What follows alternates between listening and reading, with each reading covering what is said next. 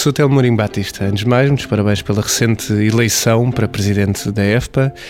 E a pergunta que se coloca aqui é o que é que isto representa para os psicólogos portugueses? Obrigado. Uh, em primeiro lugar, eu penso que representa o reconhecimento de um trabalho da nossa organização eh, que tem tido, apesar de ser uma jovem organização e de estar ainda há pouco tempo dentro da, da Federação Europeia de Associações de Psicologia, tem tido um reconhecimento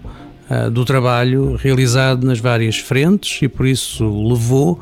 a que uh, houvesse esta possibilidade de me candidatar e ter, enfim, o grato prazer de perceber que as pessoas aceitaram votar ah, em mim para presidente da EFPA, ou seja, que nos próximos quatro anos terei uma tarefa de lidar e representar os psicólogos europeus de 36 países, que são mais de 300 mil, e coordenar aquilo que é as ações que a EFPA tomará em termos de representação dos psicólogos europeus. Uh, para termos uma ideia, a EFPA corresponderá, digamos assim, àquilo que a APA representa para o continente da América do Norte, para os psicólogos norte-americanos, e a EFPA tem hoje em dia uma constituição uh, bastante variada, com vários tipos de grupos de trabalho, de boards, que permitem fazer um conjunto de recomendações, de intervenções e de representações junto dos não só dos membros constituintes das várias associações que constituem a EFA, mas também internacionalmente face a interlocutores que são muito importantes e que constituem naturalmente uh, interlocutores que são não só os Estados como os organismos internacionais onde se decidem políticas uh, de ação uh, para que os psicólogos tenham que dar o seu contributo. Em termos práticos, quais os benefícios para os psicólogos portugueses? Os benefícios são para os psicólogos portugueses e para os psicólogos europeus. Não temos a noção, muitas vezes, de como muitas das grandes decisões políticas que são tomadas são no, em áreas e em zonas uh, distantes uh, e que têm uma influência decisiva naquilo que são e que têm consequências, sobretudo, naquilo que é uh, que são as políticas e a contratação de psicólogos e a utilização de serviços de psicologia nos próximos 10, 15 anos. O que acontece é que é fundamental que as organizações de psicologia estejam representadas dentro de uma federação e que essa federação também atue diretamente junto às organizações que uh, definem uh, e, e, estão capazes, digamos assim, de definir um conjunto de políticas uh, que, em que os psicólogos têm que estar necessariamente presentes, porque se a nossa voz não é ouvida, teremos naturalmente muitas dificuldades. Para, lhe dar um exemplo, só agora em 2015, e depois de um trabalho em que eu também tive a oportunidade de participar,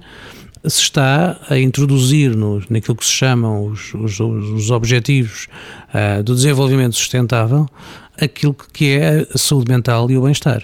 E por isso, e foi o trabalho de um conjunto alargado de psicólogos que, junto às Nações Unidas, uh, trabalhou arduamente para conseguir que estas pequenas palavras estejam dentro da declaração e dos objetivos, para que elas depois encontrem nas políticas nacionais um reflexo importante. E por isso, embora possa parecer longínquo, tem muitas consequências no futuro e nos próximos anos da vida da profissional dos psicólogos. E como novo presidente da EFPA, o que é que o professor Telmo Mourinho Batista se propõe a fazer? Eu candidatei-me com um conjunto de propostas e de ideias que supõem três, eh, digamos assim, etapas extremamente importantes. Uma delas é a partilha de conhecimento, de informação entre as várias organizações, para que todos nós saibamos melhor o que é que cada um está a fazer, para que possamos beneficiar dessa partilha, uh, para que seja mais rápido tudo aquilo que é o avanço dentro da psicologia. E por isso esta partilha é também uma partilha de parcerias, de projetos de desenvolvimento, de projetos conjuntos.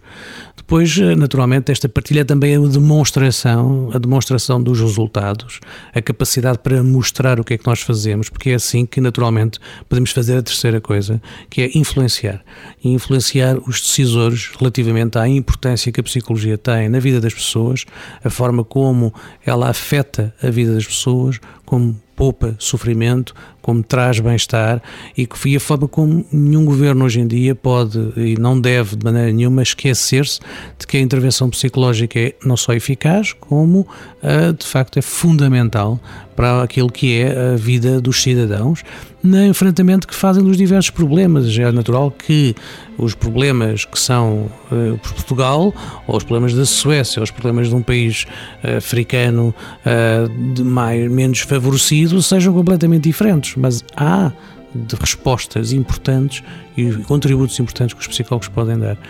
E por isso, aos vários níveis, nós devemos ter em conta que